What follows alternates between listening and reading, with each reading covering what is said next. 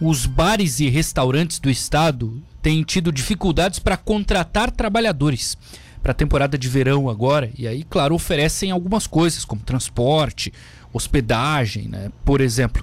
Presidente da Abrazel, que é a Associação dos Bares e Restaurantes do Estado, Rafael Dabdab, está conosco no telefone. Rafael, como estamos? Tudo bem? Boa tarde, boa tarde, ouvintes. Tudo bem, e você? Tudo, obrigado por atender a Rádio Cidade. Eu não sei se você imaginava que seria assim, não é, Rafael? Porque tem uma demanda muito grande, me parece, né? O turismo deve melhorar muito nos próximos meses por causa da vacina avançando.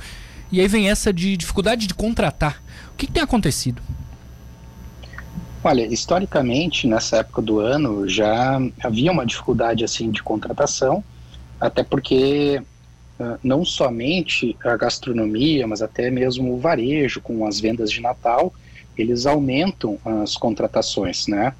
O que uh, aconteceu esse ano, né, é que um, dado, por exemplo, que o setor foi duramente impactado, né, dos 100 mil empregos diretos que nós gerávamos antes da pandemia, estimamos que chegamos a perder 40 mil postos de trabalho no momento mais agudo assim da pandemia. Uh, a gente vem num processo lento de recuperação, é muito recente assim. Agora no mês de novembro, assim, que a gente começou a fazer números parecidos na grande maioria dos estabelecimentos e das regiões do estado, com números uh, anteriores à pandemia. Então, há uma recontratação para recomposição de equipes, uhum. assim como nas cidades que têm fluxo turístico, né, já uma preparação para a temporada. E uh, muitos desses trabalhadores que perderam emprego não tiveram condições uh, de se manter na cidade, tiveram que voltar para sua cidade natal, tiveram que voltar para morar com seus pais, né? Então houve uh, um retorno dessas pessoas que tinham vindo para o estado de Santa Catarina ou se deslocado de cidade à procura de emprego, né? Então, esse ano a gente tem percebido uma dificuldade ainda maior uh, de contratação de um setor que é uma das portas de entrada aí do jovem no mercado de trabalho. Sim. Deixa eu ver se eu entendi então. Digamos que o cidadão é lá do oeste, vamos pegar a Concórdia, e aí ele estava morando em Floripa há algum tempo, trabalhando, veio a pandemia, perdeu o emprego, teve que voltar para lá, mais ou menos nessa linha assim então, presidente. Exato. A gente tem, por exemplo, uh, no litoral, uh, muitos gaúchos também que tiveram que voltar para o Rio Grande do Sul, Sim. também uh, paranaenses, né? Então, e precisa haver uma estabilidade por um período maior para esse trabalhador se sentir seguro para voltar e às vezes ele não tem recurso financeiro para voltar, né? Então tem relatos de alguns empresários assim que recontrataram esses funcionários e tiveram que ajudar ele nesse retorno, então custear a passagem do ônibus, uh, fazer uma ajuda de custo temporária assim, uh, com uh, moradia, algum outro custo dele, uhum. uh, como uma estratégia até para mitigar assim essa dificuldade, né? Sim. É claro que tem também a questão, e muita gente pode estar pensando agora, presidente, no próprio, na própria oferta salarial, não é maior, oferecer um salário melhor para essas pessoas.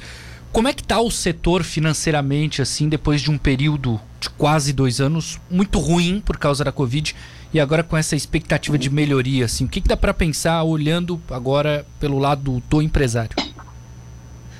Olha, a radiografia, assim, do setor, pelas nossas pesquisas, né, é muito dura a nossa realidade.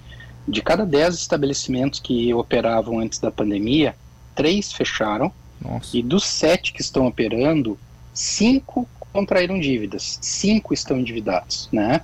Então, é, é muito recente ainda esse retorno do fluxo, né?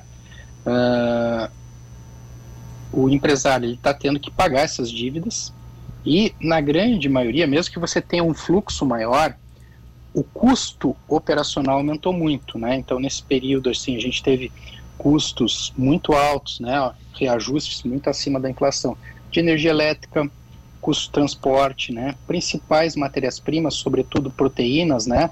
Então, por exemplo, uh, queijos aumentaram só esse ano em torno de 30%, uh, uh, carne, né? Sobretudo filé mignon, né?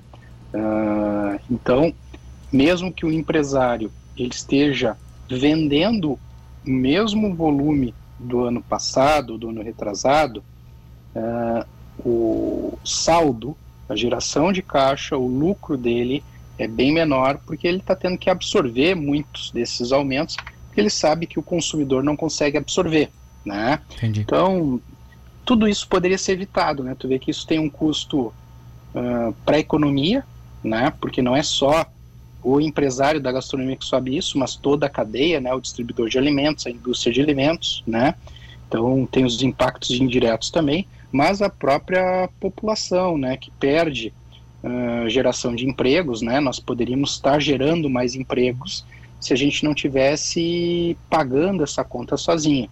Diferentemente de outros estados que entraram com auxílio financeiro para o setor, com redução de carga tributária, com isenção do ICMS na energia elétrica, isenção do IPVA para veículos dos setores mais impactados, o estado de Santa Catarina não oferecia nenhum tipo de auxílio, né? Os empresários estão tendo que pagar uma conta desproporcional sozinho né? Então vai demorar mais tempo para pagar. Alguns não vão conseguir pagar, muitos já não conseguiram e infelizmente ficaram no meio do caminho, né?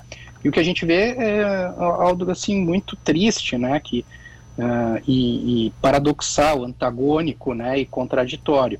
Enquanto o governo do estado mês após mês celebra recorde de arrecadação, ou seja, né?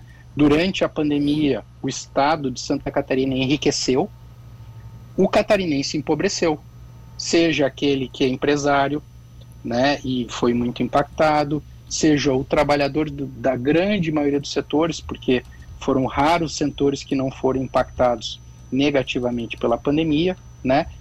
Muitos perderam renda, né? Então tem muita gente que tem renda variável, não somente no nosso setor, mas pega, por exemplo, a maioria dos vendedores de loja, eles têm um comissionamento, né? E mesmo aquele que não perdeu renda, ele perdeu o poder de compra, né? Porque nós tivemos nesse período uma inflação muito alta, né? Uhum. Então, dá para a gente afirmar que enquanto o catarinense empobreceu, o governo do estado enriqueceu, né? Perfeito. Então, uh, e omisso em relação a esses impactos. Entendi. Bom, presidente, obrigado por falar um pouco conosco aqui na Rádio Cidade. Bom trabalho para o senhor. Se vocês precisarem na associação, estamos à disposição aqui, tá? Boa noite. Muito obrigado pelo convite. Um ótimo dia a todos.